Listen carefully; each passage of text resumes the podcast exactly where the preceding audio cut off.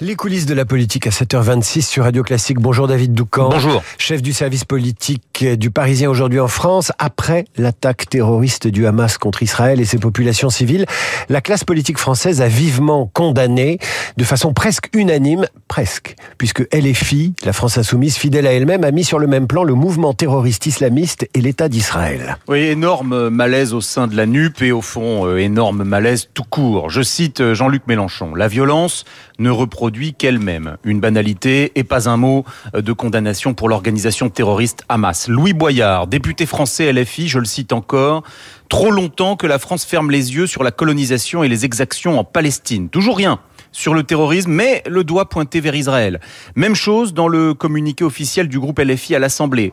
Tout cela a entraîné la consternation de la sénatrice socialiste Laurence Rossignol, qui, elle, euh, s'inquiète des otages israéliens, parmi lesquels de nombreuses femmes, qui, alors que Mélenchon, Boyard et leurs amis font de la politique, sont aux mains d'islamistes dont on sait notamment comment ils traitent les femmes.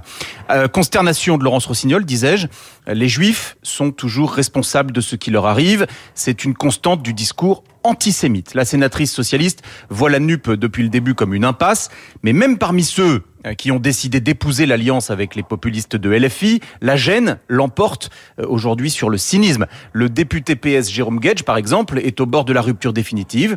Toute prise de position qui ne condamne pas le terrorisme du Hamas me dégoûte, nous dit-il.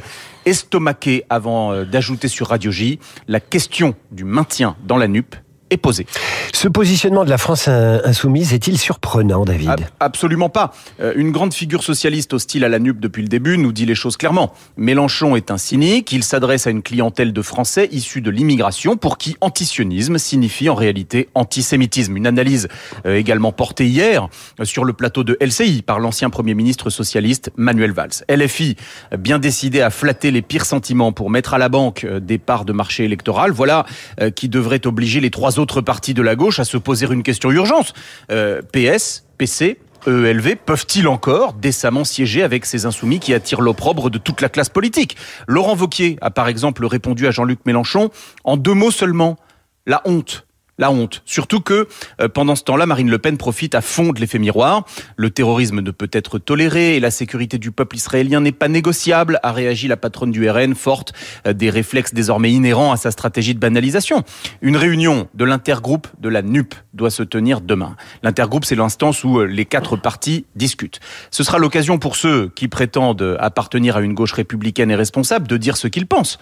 Et qui sait, d'en tirer peut-être enfin les conséquences il y a urgence. Urgence de clarification. Merci David Doucan. À demain. Tout de suite le temps.